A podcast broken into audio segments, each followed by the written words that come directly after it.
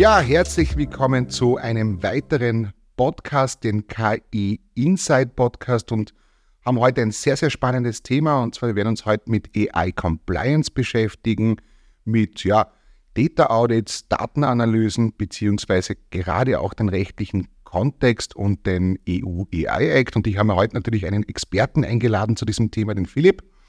Hallo Philipp. Und ja, würde mich freuen, stelle ich mal ganz kurz vor, damit unsere Zuhörer auch wissen, was so deine Expertise ist und wo wir heute drüber sprechen werden. Hallo Patrick, danke, dass ich heute ein paar Einblicke zur rechtlichen Seite von KI geben kann. Mein Name ist Philipp Nörer, ich bin AI Compliance Officer und Legal Counsel bei Left Shift One, habe Jus studiert, bin vorher HTL gegangen, also volles Paket. Und in der Juristerei hängt sehr viel vom Einzelfall ab. Und ich hoffe daher heute nicht nur, es kommt darauf an, Antworten zu geben, sondern wirklich einen Einblick in die rechtliche Seite von KI geben zu können. Super, also ich glaube, wir starten gleich einmal mit dem ersten wichtigen Thema und zwar ähm, jedes Projekt, was wir bei uns bei Left Shift One eigentlich umsetzen, beginnt neben dem Use Case oder der Use Case Findung und Potenzialanalyse natürlich mit dem Data Audit. Data Audit generell ist äh, etwas, das wir zur Absicherung natürlich für uns, aber auch für den Kunden machen, damit wir sicherstellen können, dass wir auch ein Projekt umsetzen. Aber Philipp, aus deiner Perspektive, was sind denn so die zentralen Punkte in einem Data Audit? Auf was müssen wir achten? Weil es geht ja da wirklich auch um spezifische Daten des Kunden, manchmal auch natürlich dann personenbezogene Daten. Wie ist denn das, äh, wenn wir so ein Projekt starten und auf was müssen wir achten? Sehr gerne. Also Basis für jeden Data Audit sind schlussendlich Daten die wir analysieren und halt eben dann schauen, ist der Use Case machbar mit der Datenbasis, die uns zur Verfügung gestellt werden. Und wenn man von Daten spricht, ist aus rechtlicher Sicht vor allem der Datenschutz relevant. Grundsätzlich ist der Anwendungsbereich des Datenschutzrechts nur dann eröffnet, sofern personenbezogene Daten verarbeitet werden. Äh, personenbezogene Daten sind Informationen, die sich auf eine identifizierte oder identifizierbare natürliche Person beziehen. Beispiele sind hier etwa Name, Telefonnummer oder E-Mail-Adresse. Daher ist es aus Datenschutzsicht bei einem Data Audit äh, als erstes zu klären, welche Daten überhaupt gebraucht werden. Das heißt, welche Daten sollen analysiert werden und in welchem Umfang benötigen wir sie. Fehlt es bei diesen Trainingsdaten an einen Personenbezug, zum Beispiel wir verarbeiten ausschließlich Maschinendaten, gibt es dann aus datenschutzrechtlicher Sicht keine besonderen Punkte zu beachten und man kann, wenn man sich auf der vertraglichen Ebene ähm, alles geregelt hat, mit dem Data Audit starten. Beinhaltet aber die Datenbasis personenbezogene Daten sind dann die Bestimmungen des Datenschutzrechts und insbesondere jener der DSGVO einzuhalten. Bevor man damit aber startet, kann es natürlich eine valide Strategie zuerst sein, zu schauen, kann man die Daten anonymisieren beziehungsweise zumindest pseudonymisieren. Dies ist nur dann sinnvoll, wenn es auch wirklich möglich ist. Wenn man beispielsweise die Daten anonymisiert, ist man beim Anwendungsbereich der DSGVO heraus und man muss keine weiteren Punkte mehr beachten. Weil es ist auch häufig so, dass bei den einzelnen Use Cases der Personenbezug für das Machine Learning Modell auch nicht wirklich relevant sind. Wenn man zum Beispiel einen E-Mail-Classifier hernimmt, äh, ist es bei der Zuordnung der E-Mails ist es primär relevant, was steht im Text der E-Mail drinnen und nicht, wer ist der Absender, sprich, welche E-Mail-Adresse wird hier verarbeitet. Deswegen kann man auch im ersten Schritt schauen, ähm, streicht man diese Daten heraus, um aus datenschutzrechtlicher Sicht abgesichert zu sein.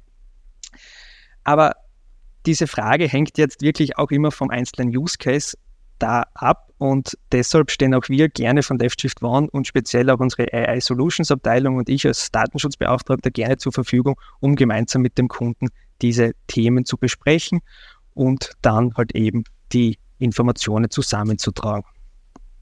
Jetzt habe ich nur ganz, vielleicht kurz eine Frage, Philipp, an dich. Das heißt, wenn ich es jetzt einmal zusammenfassen darf, ja.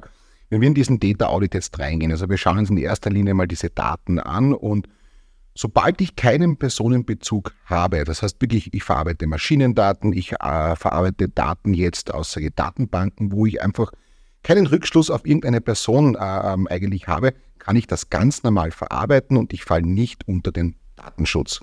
Das ist richtig, ja. Super. Und das heißt, alles andere haben wir dann auch, wie du, wie du zuerst gesagt hast, die Möglichkeit, wir können anonymisieren, wir können äh, natürlich maskieren, wir können natürlich schauen, dass wir keinen Rückschluss äh, letztendlich auch haben auf diese Daten. Und dann natürlich greift sehr wohl, äh, wenn wir es nicht können, der Datenschutz und damit müssen wir natürlich achtsam auch umgehen. Aber in erster Linie mal, gerade bei diesen Datenaudits, ähm, habe jetzt ich die Erfahrung gemacht bei uns im Unternehmen, wir schauen immer, dass wir den Daten- oder den Personenbezug herausbekommen, damit wir im ersten Schritt bei der Analyse mal überhaupt herausfinden können, ist der Use Case machbar oder nicht. Genau. Und es ist ja auch kein Problem, ähm, bei einem Data Audit personenbezogene Daten zu verarbeiten, sondern da muss man halt eben aus rechtlicher Sicht weitere Schritte ergreifen und das bewährte Mittel ist hier der Abschluss eines Data Processing Agreements, kurz ähm, DPA, wie wir es nennen, wo einfach die Beziehung zwischen dem Kunden als datenschutzrechtlicher Verantwortlicher und uns als Auftragsverarbeiter festgelegt wird. Und da ist auch Teil eines jeden DPAs, dass man zum Beispiel den Zweck der Datenverarbeitung festlegt, die Kategorien, die technischen organisatorischen Maßnahmen oder beispielsweise irgendwelche Hosting-Provider als Subauftragsverarbeiter verwendet werden. Und da ist auch, wie bereits gesagt, eine enge Abstimmung zwischen Kunden bei uns intern wichtig, um halt eben die Informationen zusammenzutragen, die dann richtig im Vertrag abzubilden und dass es dann schlussendlich auch von beiden Seiten unterschrieben wird und dann einfach mit dem Data Audit gestartet werden kann. Super. Ich möchte vielleicht gleich mal auf das nächste Thema auch kommen, was natürlich alle interessieren. Ich muss es wieder mal in den Mund nehmen, und zwar ChatGPT und OpenAI.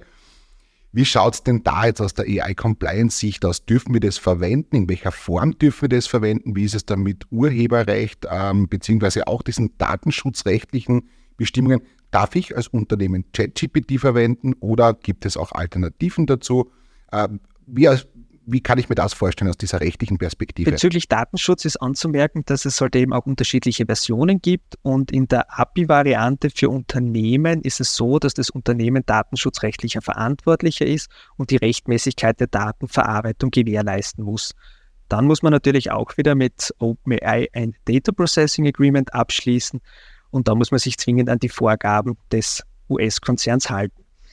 Was auch natürlich hinsichtlich Datenschutz zu beachten ist, dass laut eigenen Angaben von OpenAI die Daten in den USA verarbeitet und gespeichert werden, was natürlich für manche Unternehmen, aber auch für ähm, Einzelpersonen äh, ein gewisses No-Go ist. Das heißt aber auch so zwei Themen. Das heißt, wenn wir jetzt unser MyGPT-Modell, also dieses Company GPT, was wir anbieten für Unternehmen, äh, das eben, äh, wie gesagt, das firmeninterne anpassbare ähm, ähm, Company GPT ist, sind wir im Prinzip als Left Shift One in der Haftung drin. Das heißt, wir müssen dafür garantieren, dass wir die Daten sauber verarbeiten. Wir müssen auch dafür garantieren, dass im Prinzip auch das Data Processing Agreement äh, mit dem jeweiligen Drittleister eben, ähm, äh, dass wir eine Übereinkunft letztendlich haben. Und das heißt, wir müssen auch garantieren, ähm, dass die Daten dann wirklich auch so verarbeitet werden, habe ich jetzt verstanden. Grundsätzlich jetzt noch die Frage, ähm, in der API-Variante, also was ich jetzt gehört habe, oder zumindest was wir eigentlich auch sehen, also nicht nur gehört, sondern auch äh, äh, haben, wenn ich jetzt diese Consumer-Variante verwende, da zahle ich meine 20 Dollar. Da passiert natürlich eines, also ist zwar recht günstig, aber wie gesagt, was macht OpenAI in dem Fall? Äh, sie nimmt natürlich meine Daten, was ich prompte und logischerweise und auch sinnvoll werden meine Daten fürs Retraining verwendet. In der API-Variante die wir auch dann verwenden, ist es so, dass der Kontext bei uns bleibt und es nicht für das Retraining verwendet wird. Ist das so korrekt? Genau. Also es steht in den Nutzungsbedingungen klar drinnen, wenn ich es als Verbraucher in der Consumer-Variante verwende, hält sich OpenAI das Recht vor, die Daten, die eingegeben werden, zur Verbesserung des Services und der Dienste zu verwenden. Und deswegen kann es auch vorkommen, dass dann diese Daten auch im Trainingspool von OpenAI AI landet und es ist auch vorgekommen, dass dann diese Eingaben auch bei anderen Nutzern ausgeplaudert wurden, was natürlich aus Informationssicherheit und Geschäftsgeheimnisschutz äh, ein Supergau ist und zwingend zu vermeiden ist. Verstehe, ja.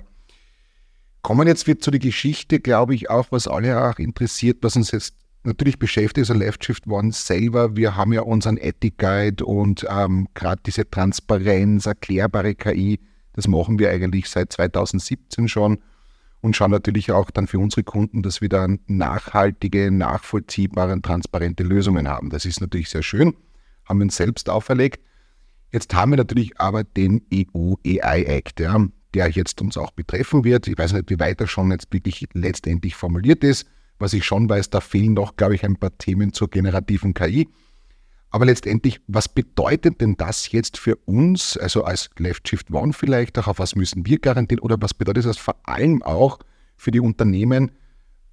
Auf was müssen wir in Zukunft achten? Ähm, was sind so die Grenzen? Gibt es da Risiken, die, die, die, die wir abschätzen müssen? Wie siehst du das aus deiner Perspektive, weil du hast dich ja schon intensiv damit auch beschäftigt? Also vorweg möchte ich einmal sagen, der AI Act ist eine EU-Verordnung, die noch nicht final verabschiedet wurde. Das heißt, es finden derzeit noch politische Gespräche und Verhandlungen statt, die dann ähm, in der endgültigen Version münden. Es gibt verschiedenste Versionen ähm, von den Institutionen, die unterschiedliche Regelungen halten.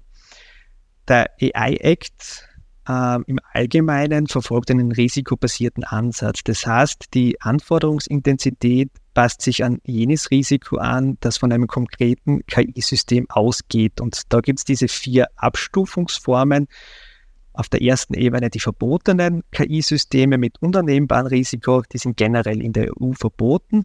Dann gibt es die Hochrisiko-KI-Systeme und diese müssen zahlreiche Anforderungen erfüllen sei es jetzt ein Risikomanagementsystem, das eingeführt werden muss. Es müssen Verfahren zur Sicherstellung der Data Governance oder auch technische Dokumentation ähm, gemacht werden und außerdem auch Maßnahmen zur Einhaltung von Robustheit und auch Cybersicherheit. Die nächste Abstufungsform wäre dann KI-Systeme mit äh, geringem Risiko. Diese treffen dann gewisse Transparenz- und Offenlegungspflichten. Und auf der letzten Stufe gibt es dann KI-Systeme mit einem minimalen Risiko die sind gänzlich ungeregelt und die müssen keine Vorgaben erfüllen, können sich aber freiwillig gewissen Vorgaben ähm, unterwerfen. Und was man derzeit als Unternehmen in Richtung AI Act Compliance machen kann, ist ganz klar, sich mit den Regelungen einmal auseinandersetzen. Äh, das heißt, einfach einmal sich den Gesetzestext herzunehmen, ein bisschen durchzulesen, was kommt hier auf uns zu, worauf ist zu achten und ich als Jurist kann sagen, es ist kein Hexenwerk, ähm, dieser AI-Act und auch nicht die Einhaltung. Man muss sich halt eben nur früh genug damit befassen. Denn äh, ein fertig entwickeltes KI-System nachträglich an den Vorgaben des AI-Acts anzupassen, ist sicherlich mit mehr Aufwand verbunden, als jetzt schon die Vorgaben zu berücksichtigen ähm, und dementsprechend auch umzusetzen. Das heißt, wenn ich jetzt kurz zusammenfassen darf, also auf der einen Seite haben wir Risikoklassen. Da gibt es nämlich Risikoklassen, die sehr hoch angesiedelt sind. Es gibt gewisse Risikoklassen, wo wir wirklich, äh, wirklich ähm, Daten verarbeiten dürfen. Das heißt, es wird jetzt nicht der große Riegel vorgeschoben, bis auf wirklich Systeme. Da muss man ganz ehrlich sein. Also ich bin mir nicht sicher, ob Social Scoring und diese Systeme auch erwünscht sind. Also möchte ich selber nicht haben. Gibt natürlich aber dann jede Menge Anwendungsfälle, die übrig bleiben. Und so wie wir das im Moment einschätzen, auch von unserer Seite, es werden sehr, sehr viele KI-Lösungen nicht in die höchsten Risikoklassen natürlich einfallen. Was wir natürlich sehen, klar bei unseren Use Cases jetzt im Pharmabereich oder im Medizinbereich, wo wir personenbezogene Daten haben, medizinische Daten haben, das sind natürlich wahrscheinlich dann sehr hoch anzusiedeln, logischerweise. Andere Themen wie Predictive Maintenance, Predictive Quality, also wirklich, wo es jetzt dann vielleicht eher um Maschinendaten und dementsprechend um solche Systeme geht, werden wahrscheinlich leichter zum Umsetzen sein. Also das einmal so, glaube ich, so um die Kategorisierung.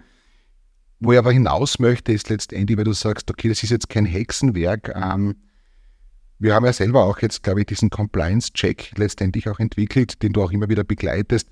Was erwartet mich bei so einem Compliance-Check? Was sind so ungefähr die Inhalte oder was tust du da eigentlich mit dem Unternehmen, wenn wir sowas starten, um mal leichtgewichtig anzufangen? Vielleicht kannst du uns da ein bisschen auch abholen, um mal die ersten Schritte zu wahr, also äh, die ersten Schritte auch zu machen weil du ja gesagt hast, äh, natürlich so wie es bei jedem System ist, äh, wenn ich sehr, sehr spät mit sowas anfange, das umzubauen, ist mit sehr viel Aufwand verbunden. Vielleicht macht man eine sehr leichtgewichtige Lösung im ersten Schritt und einmal drüber nachzudenken. Vielleicht kannst du uns da ein bisschen abholen, was da ungefähr passiert. Sehr gerne. Also im ersten Schritt ähm, kann man natürlich auch ein sogenanntes AI Impact Assessment durchführen, ähm, um einfach zu schauen, welche Auswirkungen hat der Einsatz von KI auf mein Unternehmen. Nicht nur auf das Unternehmen selbst, sondern auch beispielsweise auf die Mitarbeiter.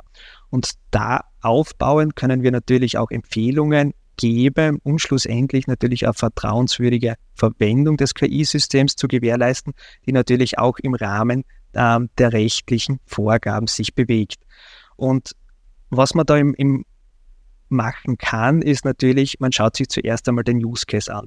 Also wenn man sich einmal vorab hinsetzt, ähm, sich überlegt, ähm, was soll das KI-System, was soll es nicht, wer soll es verwenden, ist natürlich auch schon ein wichtiger Schritt getan. In welcher Infrastruktur soll es laufen? Welche Trainingsdaten werden verwendet? Sind diese vorhanden? Muss ich sie später noch ähm, erheben?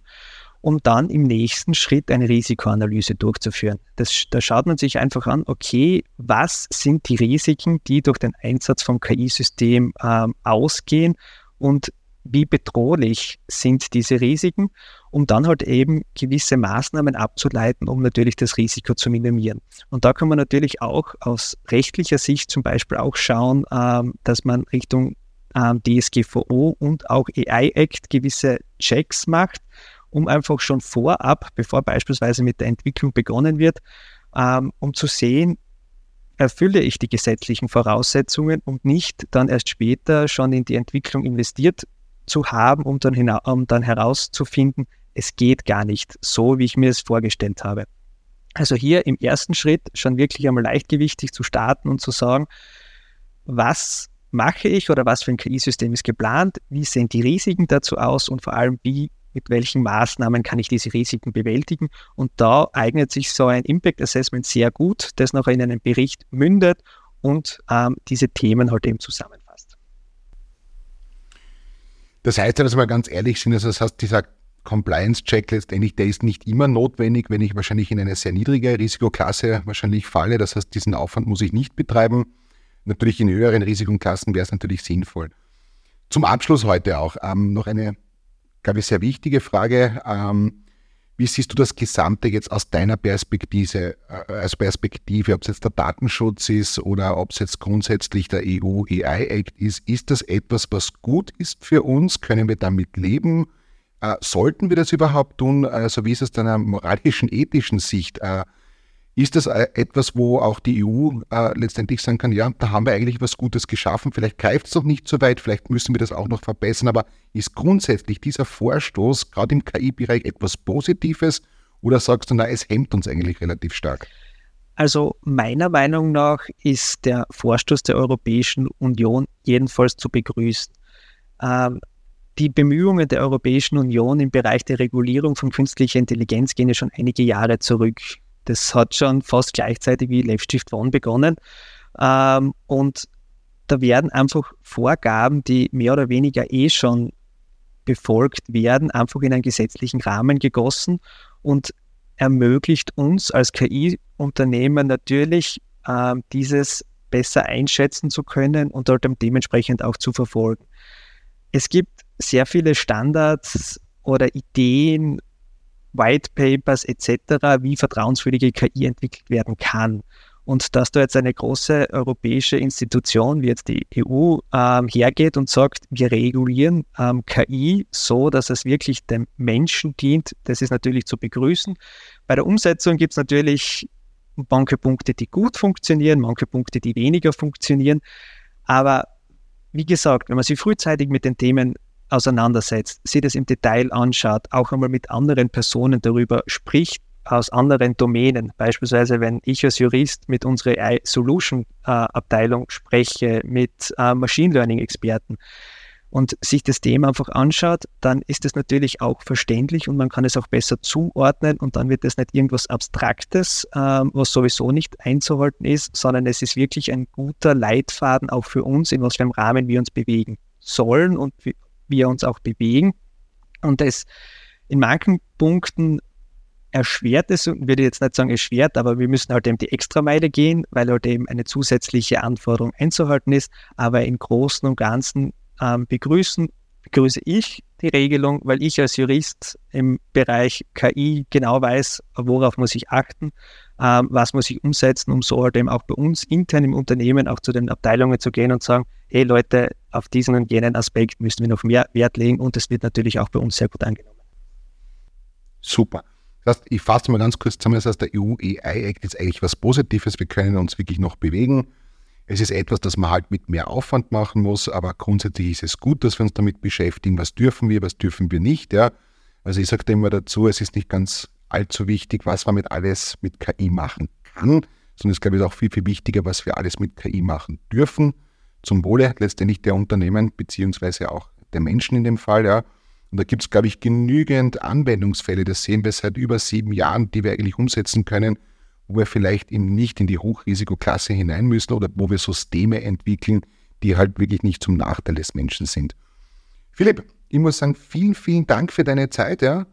Äh, hat mich sehr gefreut, dieses Thema auch einmal von dieser Seite zu beleuchten. Ähm, ja, wir werden weiter unsere sage ich, KI Insight Podcasts machen mit spannenden Themen zu äh, KI-Trends, dann äh, zu Umsetzungsprojekten, zu Use Cases und ich freue mich auf die nächste Folge, dass wir, dass wir euch wieder begrüßen dürfen und ich sage danke Philipp, schönen Arbeitstag noch und danke auch fürs Zuhören. Bitte gerne.